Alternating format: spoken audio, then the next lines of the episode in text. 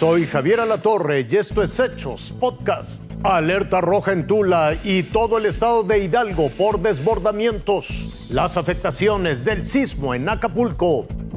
Fue la alerta general de la tarde. El río Tula no da tregua. Ya no llueve, pero el nivel del agua no baja. La orden de desalojo en Tula e Ixmiquilpan regresó la angustia a familias enteras que aún no terminan por sentir los efectos de esta tragedia ni por encontrarse con sus familiares. Mi, mi hija, mi, mi, mamá, todos mis hermanos, mi hermano está de aquel lado.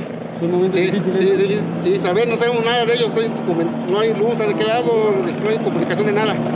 Sí, pero que necesitamos apoyo de mucha gente, ¿ah? Para que lo vea. Y ahorita estamos, a, con trabajos pudimos pasar por el agua. No, estoy recogiendo mis cosas importantes.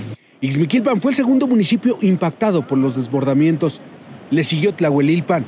Ya son siete en total los afectados, los desalojos se hacen por todos los medios, desde un helicóptero hasta un trascabo son utilizados. Yo vine aquí con un helicóptero para evacuarlos en este momento. Personal que desee retirarse conmigo, por favor, fórmese allá. Serán, serán, tres helicópteros los que estarán haciendo evacuaciones. Para poner a las personas a salvo, tanto de las personas como de sus bienes, ayudándolos a rescatarlos de las zonas que están inundadas, evacuarlos hacia zonas más seguras y en su momento eh, la gente que no tenga dónde llegar, trasladándolas a los albergues. El recuento de los efectos de esta contingencia no terminan, pero ya son de un gran desastre. Se han instalado 15 albergues y la ayuda aérea no solo es para rescatar familias, también para llevar toneladas de alimentos y ayuda a las zonas que han quedado aisladas. Se han abierto 15 centros de acopio, pero hay más de 100 en todo el estado para ayudar a quienes hoy no tienen la certeza de que sus casas, negocios o centros de trabajo puedan quedar de pie. Leonardo Herrera, Fuerza Informativa Azteca.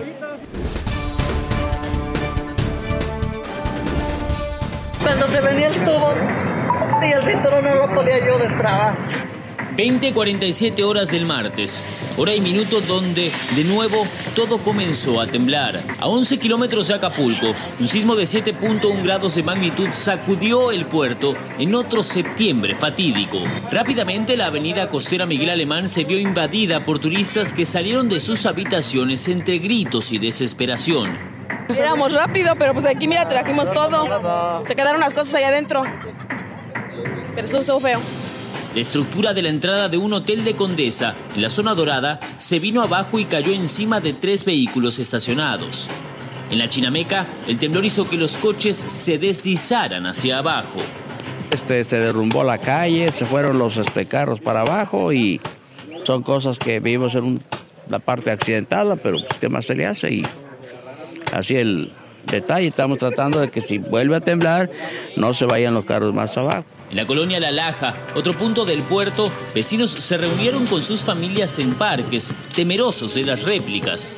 Más de 100 se registraron de diferentes magnitudes tras apenas una hora y media. Poco a poco muchos fueron buscando refugio en las afueras del Centro Internacional Acapulco, donde horas antes jóvenes recibían la vacuna contra el COVID-19. Algunos se reunieron con toallas y sábanas en el pasto, dispuestos a resguardarse durante la noche. Las afectaciones también se hicieron notar en la avenida escénica, incluso estructuras de la autopista del Sol, que une al puerto con Chilpancingo, invadieron los carriles. Autoridades del gobierno del estado confirmaron que una persona perdió la vida en Coyuca de Benítez, mientras buena parte de Acapulco y Chilpancingo registró fugas de agua potable y gas. Según reportes preliminares de Protección Civil del estado, Acapulco, Chilpancingo, Ayutla de los Libres, Juan R. Escudero, Eduardo Neri, San Marcos y Tecuanapan registraron viviendas con cuarteaduras y daños en inmuebles. Mauricio Notable, Fuerza Informativa Azteca. Esto fue Hechos Podcast.